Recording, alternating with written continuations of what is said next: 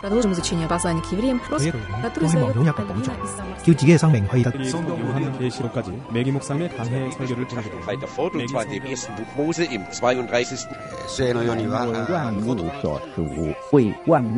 ¿Quién sabe cuántos idiomas hay en el mundo?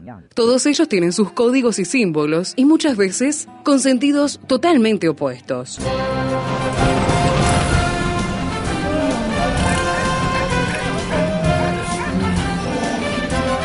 Jungla semántica.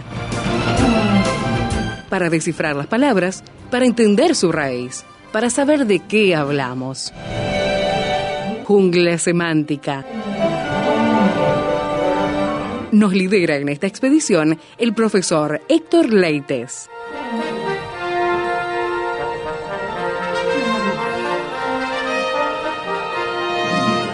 Cambiamos de capítulo, pero mantenemos el tema. Me refiero a la jungla semántica en Primera de Pedro, en este caso capítulo 4. Bienvenido Héctor, gracias por acompañarnos. ¿Qué tal Esteban? ¿Qué tal amigos? Y por supuesto contentos, felices nuevamente de poder estar en Jungla Semántica en estas imágenes verbales escritas en el libro de Primera de Pedro.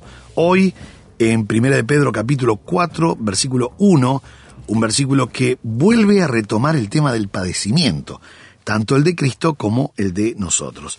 Recuerden a los oyentes que Pedro venía hablando del padecimiento del capítulo 3, versículo 13. Lo, lo menciona en el 13, en el 14, Sí, en sí. el 15, en el 17, en el 18, y ahora vuelve a retomar diciendo así, Primera de Pedro, capítulo 4, versículo 1. Puesto que Cristo ha padecido por nosotros en la carne, vosotros también armaos del mismo pensamiento. Pues quien ha padecido en la carne, terminó con el pecado. Sabes, Esteban, que hay dos o tres cosas acá que, que no las veo en la versión 60. Lo primero que, que yo tengo que entender de este capítulo, porque este capítulo es un capítulo muy profundo en cuanto a la obra de Cristo y lo que tenemos que hacer nosotros en base a la obra de Cristo. Lo primero que yo veo, antes de analizar ninguna palabra, es que debido a que Cristo sufrió, eso es lo que está diciendo, los creyentes deben estar preparados para seguirle. Entiendo. Y esto tenemos que entenderlo muy bien. Debido a que Cristo sufrió, y eso lo estaba diciendo ya en el 3.18, 3.18 dijo, porque Cristo padeció una sola vez por los pecados. Está hablando del padecimiento.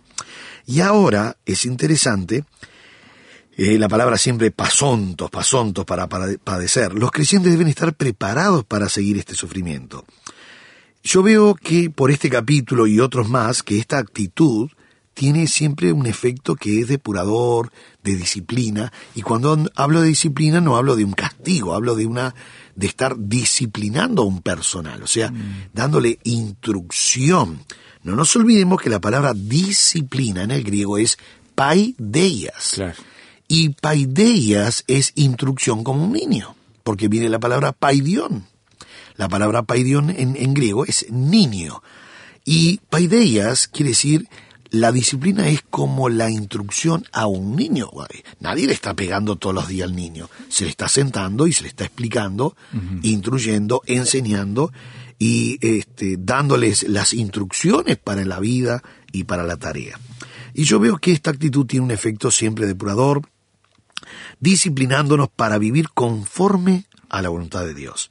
Por eso el escritor Pedro pone énfasis no solo en la obra de Cristo, sino cómo nosotros debemos considerarnos igual que Él, muerto al pecado, sabiendo que tenemos que mantenernos en santidad.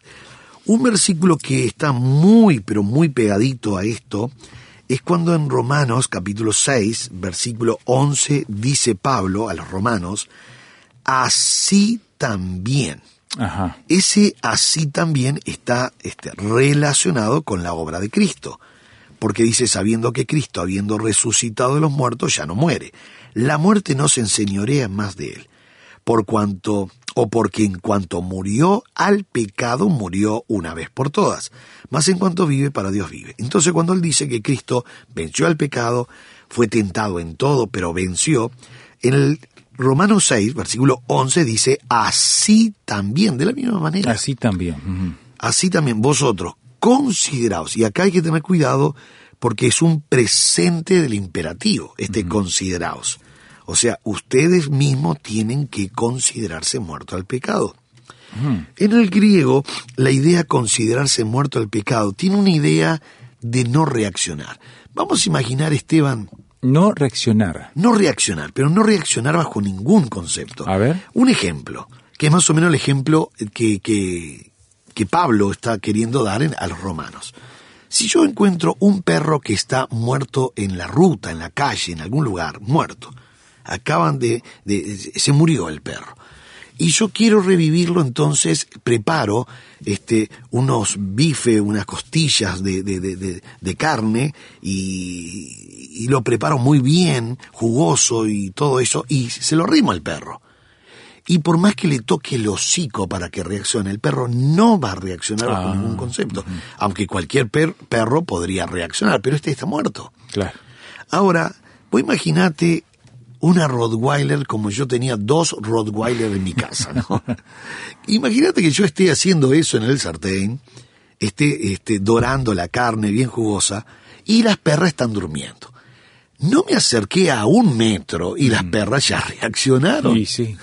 Ahora, un- uno dice, pero ¿por qué reaccionó tan rápido esa perra sin que yo le tocara con la carne en el hocico? Porque está viva. Están vivos los perros. Tiene sensibilidad. Tiene sensibilidad. Entonces, lo que está pidiendo Pablo y lo que dice Pedro también es, así también vosotros consideraos muertos al pecado. No estamos muertos, estamos vivos. Pero cuando pasa la tentación, cuando pasa ese trozo de carne, cuando pasa esa, esa costilla, cuando pasa lo que pase delante de nosotros, la más grande tentación, no reaccionamos porque nos consideramos, no es que estamos, nos consideramos muertos al pecado. Tenemos una fuerza espiritual como para poder enfrentarla y decir no. Sí, sí, exactamente. Y no solamente eso, sino que hay una premisa bíblica que es una de las premisas eh, fundamentales de Dios hacia el ser humano, no va a pedir nada a mí, a ti o al oyente que nosotros no podamos hacer. Eso es lo que Sí. da más fuerza todavía. Claro, si él me dice, usted tiene que considerarse muerto al pecado, y el verbo consideraos está en un presente del imperativo de la voz media, o sea que yo ejecuto y recibo la acción, yo ejecuto y, y recibo, la- Recibo. el beneficio de considerarme, entonces quiere decir que lo puedo hacer. Por algo está el imperativo, no me va a mandar algo que no pueda hacer. Por supuesto que no estoy solo. Tengo el Espíritu Santo, tengo a Cristo, tengo la Biblia, tengo hermanos, tengo pastores. Te- eh, eh, estoy rodeado de ayuda para realmente salir a flote. Porque en mis propias fuerzas no podemos. No, no, no. Necesitamos en las fuerzas del Señor. Exactamente, Él nos da la fuerza. Por eso dice, pero vivos para Dios en Cristo Jesús, Señor nuestro. O sea, muertos cuando pase el pecado, no reaccionamos, pero vivos cuando pase la voluntad de Dios. Este versículo es muy importante porque es lo que está diciendo eh, Pedro en el capítulo 4, versículo 1. Dice así, puesto que Cristo ha padecido por nosotros en la carne, vosotros también armaos del mismo pensamiento. Y acá da la razón, la explicación. Yo diría la explicación de la exhortación, ¿no? porque es imperativo. Pues quien ha padecido en la carne, que es Cristo, terminó con el pecado. Terminó con el pecado. Terminó con el pecado. Ahora vamos a explicar. Es concluyente. Sí, e- e- es, muy concluyente. El versículo comienza con una partícula que es un. Un en el griego, O-U-N, en el griego, es un por tanto, es una explicación de todo lo anterior que se venía hablando en el capítulo 3. Ese por tanto, que la 60 no tiene por tanto, tiene puesto, que Cristo, Sí. pero en realidad es por tanto. Ajá. Como una consecuencia de todo lo anterior. Exactamente, y es casi una explicación también, es una conjunción explicativa. Habiendo pues Cristo padecido, por tanto, dado que Él padeció, eh, eh, eso es lo bueno acá, Cristo ha padecido, y la palabra griega para padecido es pasontos. Pasontos. Pasontos. Está en un participio auristo. Si es auristo, quiere decir que es puntual. Quiere decir que él no, no, no murió ocho veces o catorce veces en la cruz, claro. solamente una sola vez. ¿Verdad? Eso es lo que indica los auristos. Habiendo padecido en la carne, en su cuerpo físico, eh, por nosotros. Y uno dice, pero entonces Cristo sufrió realmente en la carne? Sí. Ahí es donde tenemos que saltar a otro versículo muy fuerte, Esteban, hablando de que Dios, Cristo, es verdadero Dios, pero también fue verdadero hombre. Si él no hubiese sido verdadero hombre, Esteban, entonces yo no tengo representante de vida. Yo no tengo a quien imitar, yo no tengo nadie, nadie a quien poder copiar o imitar en esta tierra, porque si él fue Dios en la tierra, yo diría, qué fácil que es vivir en la tierra siendo Dios. Claro. Cuando vienen la- las pruebas, las luchas, las tentaciones y todo eso, él sacaba de abajo de la manga un atributo de Y Dios seguro, y no pasaba nada. Como decimos en el Río de la Plata, se la llevaba de taquitos. De taquito, exactamente, ¿no? Eh, eso es un idiotismo. es una figura literaria, Sí, sí. por supuesto. Ahora, Esteban, es muy interesante. Vamos a leer Filipenses, capítulo 2, versículos 6 al 8, dice así. Filipenses. Filipenses capítulo 2, versículos 6 al 8, habla de Cristo Dios y Cristo hombre. Muy bueno el versículo que Pablo escribe a los filipenses. Dice así, el cual, siendo en forma de Dios, no estimó el ser igual con Dios, y debe decir con Dios y no a Dios, como cosa a que aferrarse, sino que se despojó a sí mismo, tomando forma de siervo, muy importante este concepto, forma de Dios y forma de siervo, muy importante. Dice, tomando forma de siervo, hecho semejante, muy interesante, a los hombres. Y estando en la condición de hombre, esto es muy importante también, dice, eh, se humilló a sí mismo, haciéndose obediente hasta la muerte y muerte de cruz. Esteban, dos palabras claves. Primero, siendo. El verso 6 dice el cual siendo. Eh, no dice fue, no dice es, ni será. Es un participio presente activo, es siendo. Continuamente siendo, existiendo. Está hablando de la existencia eterna de Cristo como Dios. Cuando dice en forma de Dios, por supuesto, la palabra griega es morfé, teos. O sea, todos los atributos esenciales de Dios están en Cristo por cuanto era Dios. Claro. Porque dice forma de Dios. Entonces, y uno dice, pero fue. No, no, no, no fue. Siendo Sí. siempre. Habla de la existencia eterna de Cristo como Dios. No estimó el ser igual con Dios. O sea, no debería decir igual a Dios porque Él era Dios. Nadie puede decir, yo no quise ser igual a Dios cuando soy Dios. O sea, no, no, no tiene sentido. Él lo que no quiso y no estimó es estar en la gloria del Padre. Él sale de la gloria del Padre sin dejar de ser Dios para asumir un ambiente de limitación en la tierra. Frío, hambre, calor, cansancio, este, todos los problemas de la vida, eh, sed, este, bueno, eh, tentaciones en todo. Bueno, eso fue lo que él, digamos, renunció de la gloria del Padre a asumir un ambiente de la tierra, aquí en esta tierra. Si no, Expuesto a todas las cosas que el hombre está expuesto. exactamente las mismas, porque si no, no sería mi representante de vida, no tengo a quien imitar. Y no nos olvidemos que él tiene que representar al hombre. Si yo siempre digo, si hubiese muerto una, si hubiese pecado un ángel, entonces Cristo se hace ángel. Claro. Si hubiese pecado un gato, Jesucristo se hace gato siamés. Pero pecó el hombre, Claro. entonces se tiene Hay que que- hacer hay que saber el al hombre, el sí. hombre y se tiene que hacer exactamente igual al hombre. Hacemos una pausa y ya volvemos enseguida a la jungla semántica. Nuestro canal de comunicación, jungla semántica, arroba transmundial.org.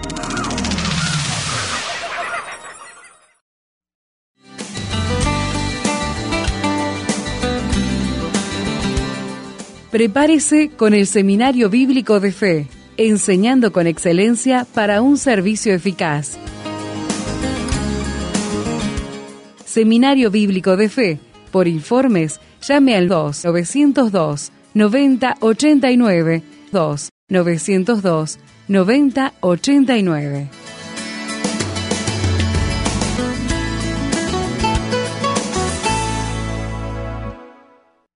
Seguimos en la jungla semántica mirando Primera de Pedro, en este caso el capítulo 4, y viendo todo el proceso que Jesús desarrolló para hacerse semejante a nosotros, tomando naturaleza de, de siervo, haciéndose como todos los hombres, presentándose como un hombre cualquiera, podríamos decir en última instancia, humillándose a sí mismo para poder identificarse con nosotros y Héctor de esa manera poder transitar el camino para abrirnos el paso, la reconciliación con Dios. Exactamente. Y Esteban, estábamos en Filipenses capítulo 2, versículo 6.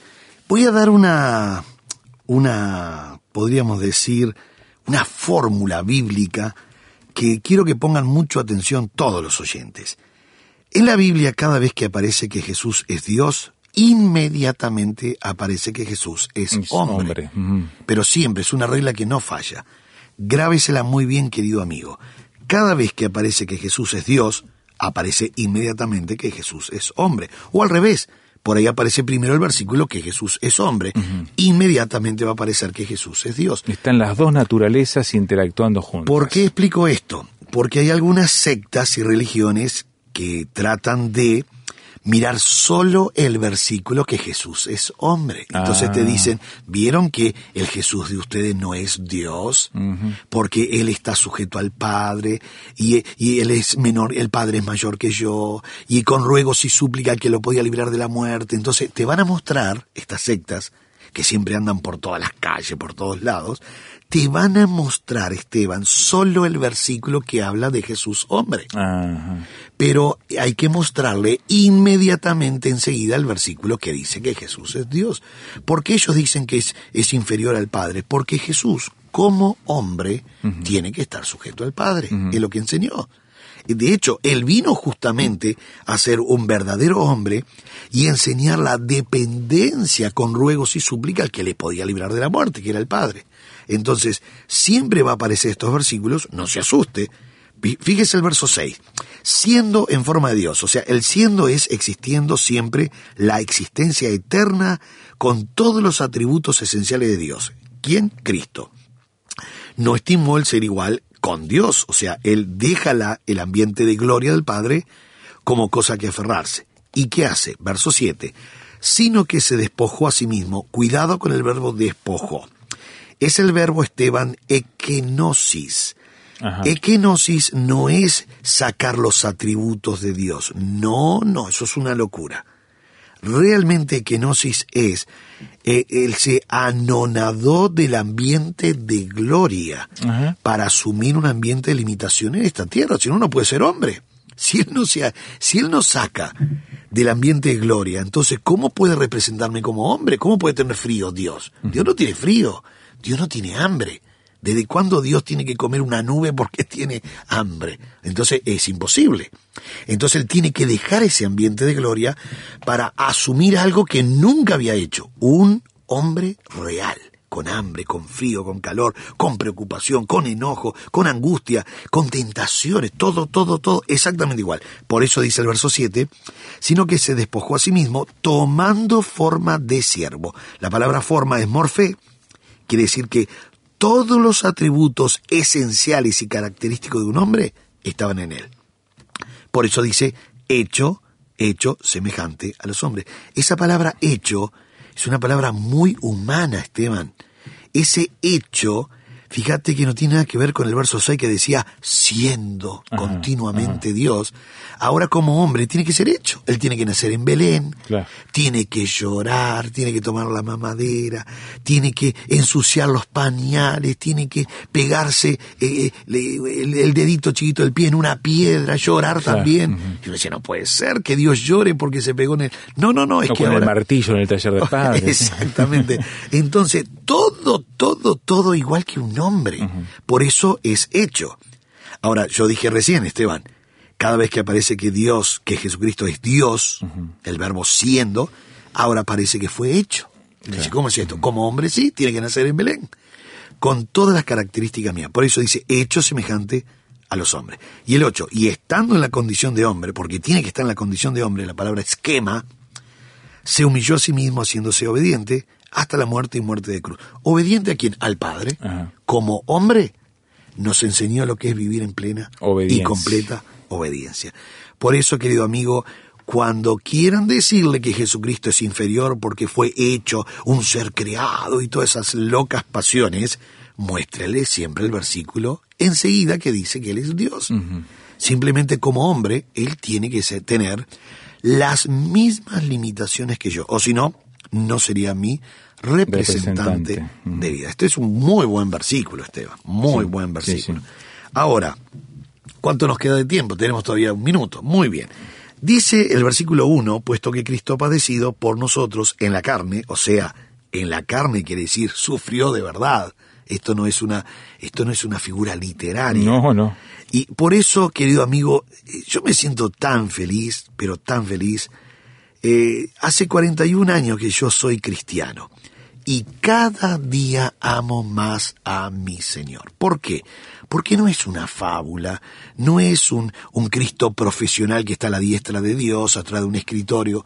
No, Él existió de carne y hueso, vivió con los mil y unos problemas de la vida y caminó, vivió, murió, resucitó y vino a buscarnos. Y, y ahora está intercediendo por nosotros. Entonces, esto no es una fábula, esto no es un, no es un chiste, esto no es una, una figura literaria.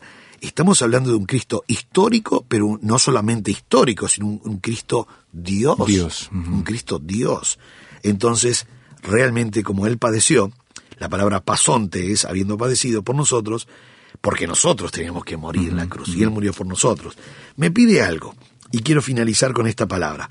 Armaos. Armaos. Armaos. La palabra hoplizantes, hoplizantes. Hoplizantes. Sí, es una palabra que aparece, bueno, aparece varias veces, aparece en Filipenses, aparece en Efesios 11 y eh, Efesios, perdón, Efesios 6, 11 y Efesios 6, 3, que habla de, viene de un viejo verbo hoplizó, que es este, un arma, un arma, ¿verdad? Y solo aquí aparece y en Juan 18 aparece también con la misma idea de armarme. Esto de armarme es justamente, eh, podríamos decir, armarse el pensamiento es tener el mismo pensamiento, estar con, con, el mismo ánimo, el mismo pensamiento. Es una vieja palabra que nos indica que estemos todos los días pensando como pensaba el Señor. Por eso dice, armaos del mismo pensamiento. Coloquemos en nuestra mente ese pensamiento de Cristo que Él sufrió, pero nunca rezongó con el Padre, nunca eh, regañó a nadie porque estaba sufriendo, sino que daba gloria a Dios por lo que estaba haciendo. Por eso, armados del mismo pensamiento, y uno dice, ¿cuál sería? Bueno, quien realmente padeció, sufrió, tengo que saber que también yo me puede tocar, no quiere decir que me va a tocar obligatoriamente, pero me puede tocar sufrir por causa del Señor. Si me llega a tocar, debo saber que Él también padeció y me dio fuerza para que yo siga adelante. Por eso vamos a finalizar eso después en el programa eh, que viene para ver otros, otras, otros, este, otras palabras que aparecen aquí, pero de todos modos quiero decirle que armaos del mismo pensamiento, porque hay alguien que ya venció.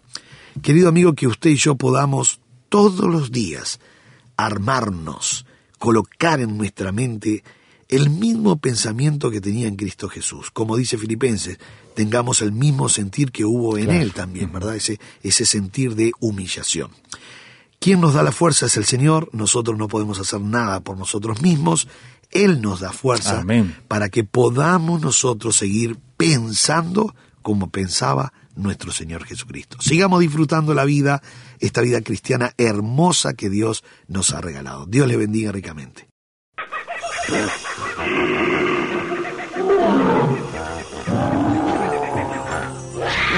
Hoy termina esta etapa de la expedición, pero lo esperamos en el próximo programa para adentrarnos en la jungla semántica. Jungla semántica es una producción del Seminario Bíblico de Fe y Radio Transmundial. Jungla Semántica.